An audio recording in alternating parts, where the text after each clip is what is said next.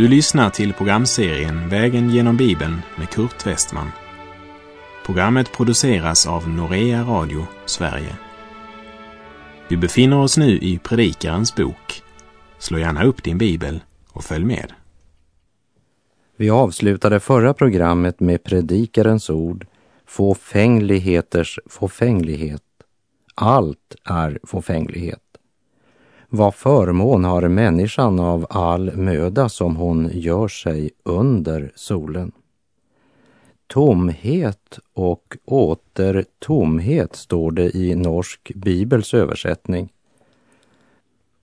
Och vi såg i förra programmet hur Salomo i all sin visdom flitigt citerade sin visdom för andra, medan han själv däremot inte praktiserade den visdomen i sitt eget liv. Gud hade benådat honom med stor visdom och han var älskad av Gud. Men han gjorde sådana val i livet att han steg för steg miste kontakten med honom som var ovan solen. Och så började han söka sin lycka och tillfredsställelse under solen.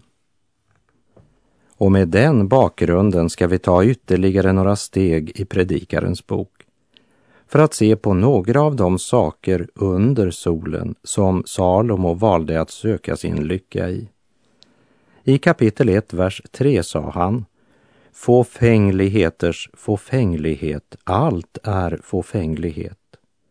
Vad förmån har människan av all möda hon gör sig under solen. Vad förmån har människan av all sin möda.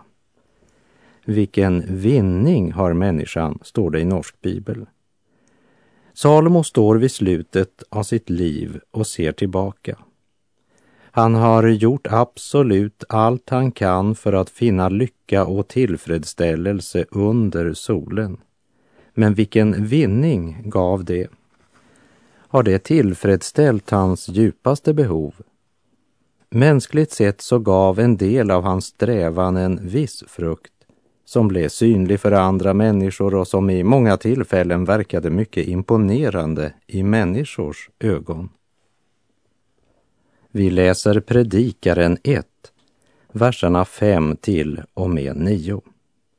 Och solen går upp och solen går ned och har sedan återbrott att komma till den ort där hon går upp. Vinden far mot söder och vänder sig mot norr den vänder sig och vänder sig, allt under det att den far fram och så börjar den åter sitt kretslopp.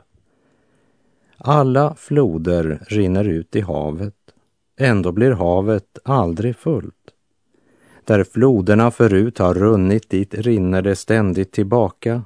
Allt arbetar utan rast. Ingen kan utsäga det.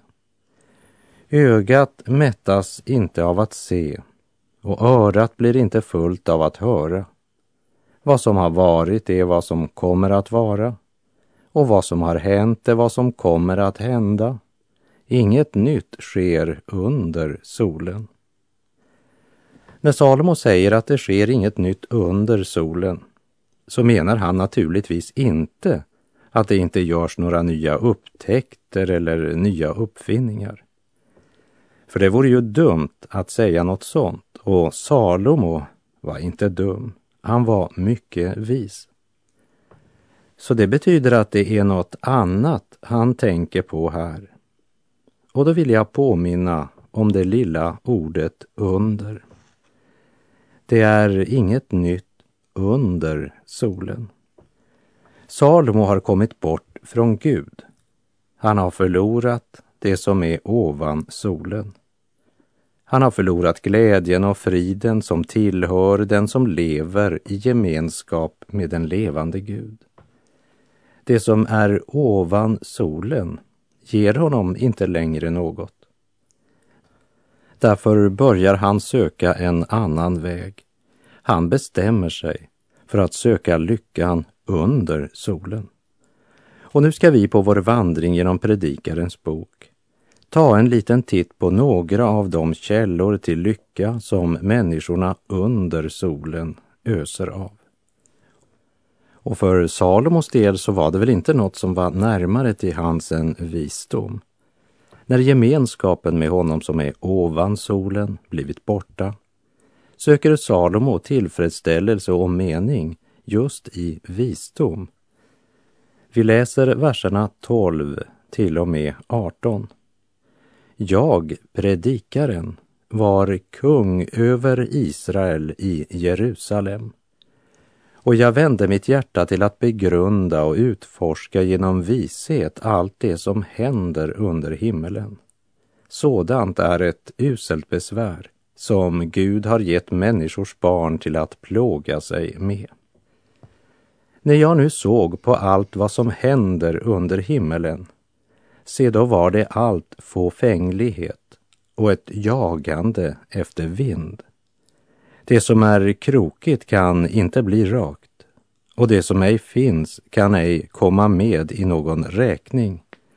Jag sade i mitt hjärta, se, jag har förvärvat mig stor vishet och jag har förökat den så att den övergår allas som före mig har regerat Jerusalem. Ja, vishet och insikt har mitt hjärta inhämtat i rikt mått. Men när jag nu vände mitt hjärta till att förstå vishet och till att förstå oförnuft och dårskap, då insåg jag att också detta var ett jagande efter vind. Ty där mycken vishet är, där är mycken grämelse. Och den som förökar sin insikt förökar sin plåga. Här ska vi speciellt lägga märke till den sista versen i kapitel 1, vers 18. Där det är mycket visdom, där är det mycken grämelse. Och den som förökar sin insikt, han förökar sin plåga. Att ha kunskap om vår vackra natur, om hav och himmel, tindrande stjärnor, det kan vara gott. Men om kunskapen går ännu ett steg vidare, så vi får en inblick i miljöförstöringen, så borde grämelsen göra sig gällande. Och ser vi närmare på vår lidande värld idag, så faller nog många smärtans droppar i vår glädjebägare. När vi hör gråten, ropet från alla svältande, från krigets offer, lidande och undertryckta och inte minst all ondska som finns i vår egen närhet.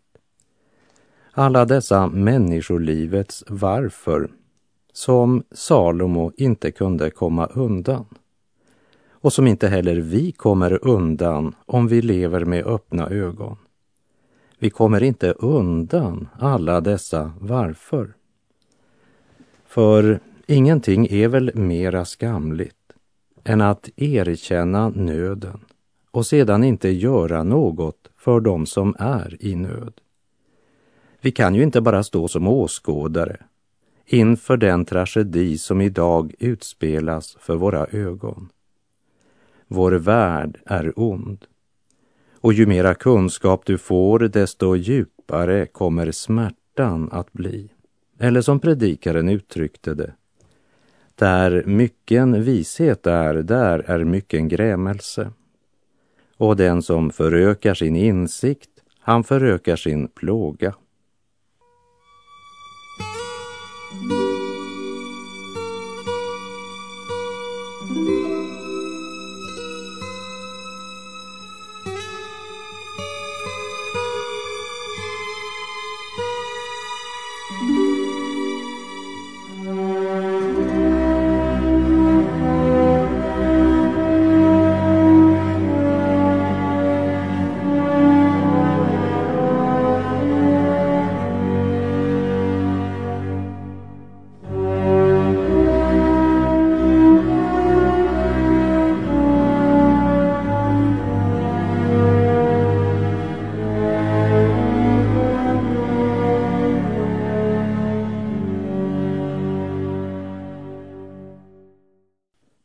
I kapitel 1, vers 15 sa predikaren, det som är krokigt kan inte bli rakt och det som ej finns kan ej komma med i någon räkning. Nej, det ska vara sant. Det hjälper inte att drömma. Och det som är krokigt kan aldrig bli rakt så länge vår blick har sitt fäste under solen. Och i vers 16 säger han, jag sa i mitt hjärta, se jag har förvärvat mig stor vishet och jag har förökat den. Se, jag har förvärvat. Men så säger han i vers 17 att han insåg att också detta var ett jagande efter vind. Hur lång tid det tog innan han insåg det, det står det inte något om.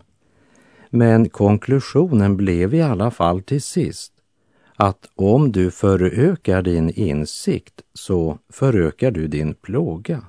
Det vill säga, smärtan ökar i takt med kunskapen. Men det finns en kunskap som inte ökar smärtan. Och det är kunskapen om honom som bär all världens synd. Han som med sin smörjelse kan öppna våra ögon så att vi får se rikedomen ovan solen. Och när vi växer i den kunskapen, då finner vi det som den vise Salomo hade förlorat, nämligen lösningen och botemedlet. Salomo hade nu tömt en av källorna under solen, nämligen visdomen.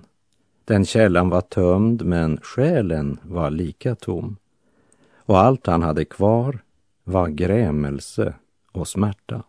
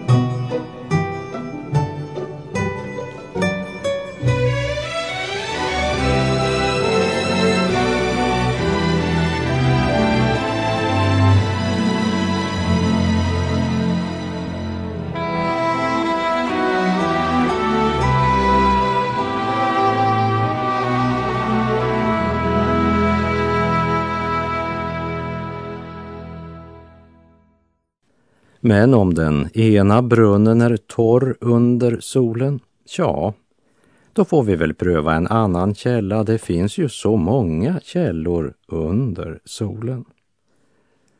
Salomo hade ju inte blivit tillfredsställd med att äta av kunskapens träd. Och eftersom han ändå inte kunde göra det krokiga rakt så får jag göra det bästa av situationen. För det är trots allt några ljusa sidor i livet också, så varför inte försöka? Jag försöker att hitta glädje. Vi läser Predikaren kapitel 2, verserna 1 och 2. Jag sade i mitt hjärta, nåväl, jag vill pröva hur glädje inverkar på dig. Gör dig nu goda dagar. Men se, också detta var fåfänglighet. Jag måste säga om skrattet, det är dårskap, och om glädjen, vad tjänar den till? Idag är det många i Kristi församling som talar om glädje utan att de äger någon djupare kännedom om Kristus, Guds son. Men då blir ju glädjen inte något mer än bara ett skratt eller ett leende.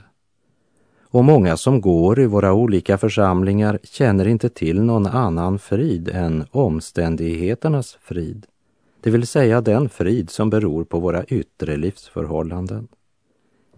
Och vi som tillhör Jesus har ju ofta anklagats för att vara svartmålare, några trista individer som suckar tungt och hänger med huvudet och jag måste nog säga att ibland har anklagelsen varit berättigad.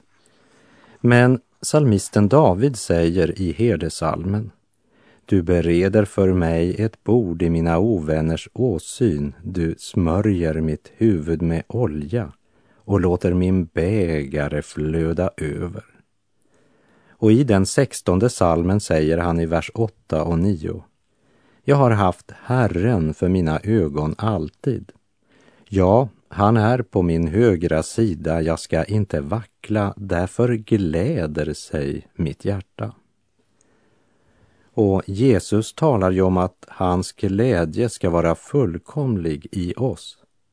Och vi påminns att Paulus gav följande uppmaning till de troende i Filippi. Gläd er alltid i Herren. Än en gång vill jag säga gläd er. Men det som har gjort Salomos hjärta tomt, det är gapskrattet, den ytliga glädjen. Den falska och tomma glädje som så många människor kastar sig ut i. Och som även Salomo tog sin tillflykt till för att försöka förtränga tomheten och rastlösheten. Jag måste säga om skrattet, det är dårskap. Och om glädjen, vad tjänar den till? Då är det alltså inte den oskyldiga glädjen han vänder sig emot men han varnar för den glädje som består i att följa sin egen onda lust. Och här ska vi ta oss tid att citera Efeserbrevet 4, verserna 17 till och med 24. I Herrens namn varnar jag er därför. Lev inte längre som hedningarna. Deras tankar är tomma deras förstånd förmörkat, det är främmande för livet i Gud. Därför att de är okunniga och i sina hjärtan hårda som sten. Utan att skämmas kastar de sig in i utsvävningar och bedriver allt slags orenhet och får aldrig nog. Ni däremot har verkligen lärt känna Kristus sådan han är. Ni har fått höra honom förkunnas och blivit undervisade i honom enligt den sanning som finns hos Jesus. Ni har lämnat ert förra liv och lagt av den gamla människan som går under bedragen av sina begär och ni förnyas nu till ande och sinne. Ni har iklätt er den nya människan som är skapad till likhet med Gud i sann rättfärdighet och helighet. Likt Paulus så varnade också Salomo för den glädje som består i att tillfredsställa vår egoism och vårt självliv. Jag måste säga om skrattet, det är dårskap. Och om glädjen, vad tjänar den till?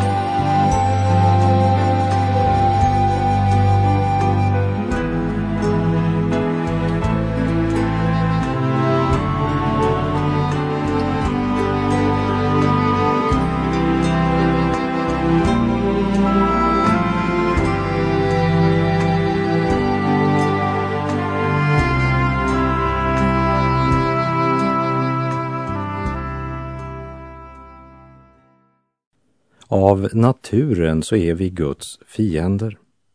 Dessutom så har vi en allt för stor tro på oss själva.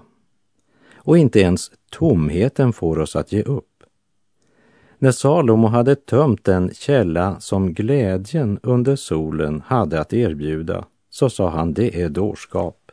Vad tjänar det till? Men Salomo är alltför bunden av de makter som dragit honom bort från gemenskapen med Gud för att kunna stanna upp, tänka och vända om. Istället jagar han vidare till ännu en av brunnarna under solen. Vi läser Predikaren 2, vers 3. I mitt hjärta begrundade jag hur jag skulle traktera min kropp med vin, allt under det att mitt hjärta ägnade sig åt vishet och hur jag skulle hålla fast vid dårskap till dess jag fick se vad som var bäst för människors barn att göra under himmelen, de dagar de lever. Hör vad han säger. Traktera min kropp med vin, allt under det att mitt hjärta ägnade sig åt vishet, det vill säga måttlighetsdrickande. Frukten på kunskapens träd hade inte gett livet någon mening. Glädjen i världen visade sig vara ganska meningslös. Känslan av tomhet och meningslöshet blev bara större och större. Och den lössluppna glädjen hade fört honom ner på ett nivå där han inte alls hörde hemma. Han genomskådade snart tomheten. Det var dårskap som inte tjänade till något som helst.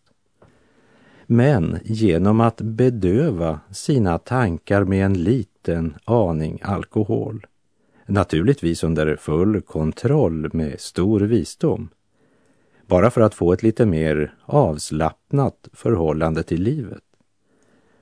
Och Salomo är tyvärr inte den ende som har försökt lösa tomheten på det sättet. Den fallna människan föredrar det overkliga framför att vända om och lyfta sin blick upp mot honom som är ovan solen. Man vill hellre med måttlighetsdrickande förvränga sin egen verklighet än att söka kontakt med honom som kan förvandla vår verklighet. Men att traktera kroppen med vin allt under det att hans hjärta skulle ägna sig åt vishet, kunde heller inte fylla tomrummet. Oroligt söker han vidare. Och han hänger sig då åt att arbeta mycket. Vi läser Predikaren kapitel 2, verserna 4 till och med 6. Jag företog mig stora arbeten jag byggde hus åt mig. Jag planterade vingårdar åt mig. Jag anlade åt mig lustgårdar och parker och planterade i dem alla slags fruktträd. Jag anlade vattendammar åt mig för att ur dem vattna den skog av träd som växte upp. När man eh, förlorar kontakten med Gud blir man orolig. Man måste hela tiden vara i rörelse, göra något för att eh, undgå stillheten. Och Salomo han kastar sig in i ett stort arbete. Målmedvetet utför han vissa bestämda saker och han lyckas. Han utför byggnadsarbete och parkanläggningar som många såg på med stor beundran. Och i Predikaren 2.10 säger han Inget som mina ögon begärde undanhöll jag dem. Ingen glädje nekade jag mitt hjärta. Ty mitt hjärta fann glädje i all min möda och detta var min behållna del av all min möda. Men aldrig så mycket strävan under solen kunde ändå inte döva samvetet eller fylla hans djupaste behov. Och likt Salomo så är det många som kastar sig ut i ett febrilt arbete. Men man blir inte tillfreds. Oron driver dem vidare. Man engagerar sig i arbetsliv eller i det politiska livet eller föreningsliv. Man är så oerhört upptagen. Man så att säga engagerar sig så mycket att arbetet eller politiken eller vad det nu är får också den tid som Gud skulle ha och den tid som familjen skulle ha.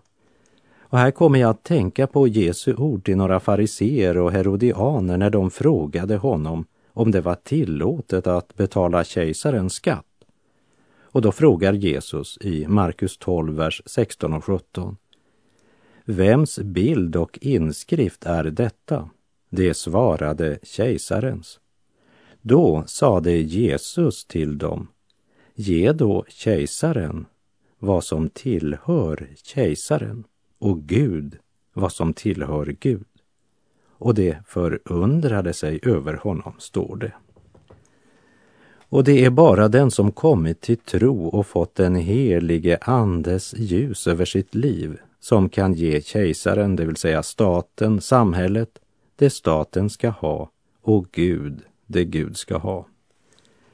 Den som inte har Jesus och Andens ljus i sitt hjärta kommer antingen att ge kejsaren för mycket eller för lite. Man ger kejsaren för mycket när man engagerar sig så att samhällsengagemanget inte bara tar den tid som är rimligt, men även den tid som maka eller make skulle ha, eller familj, och även den tid Gud skulle ha. Då ger man kejsaren även det som är Guds. Eller så ger man kejsaren för lite genom att fuska med skatten eller på ett eller annat sätt undandra sig sitt sociala ansvar. Och när man likt Salomo förlorat kontakten med honom som är ovan solen, så hjälper det inte att kasta sig ut i en massa arbete.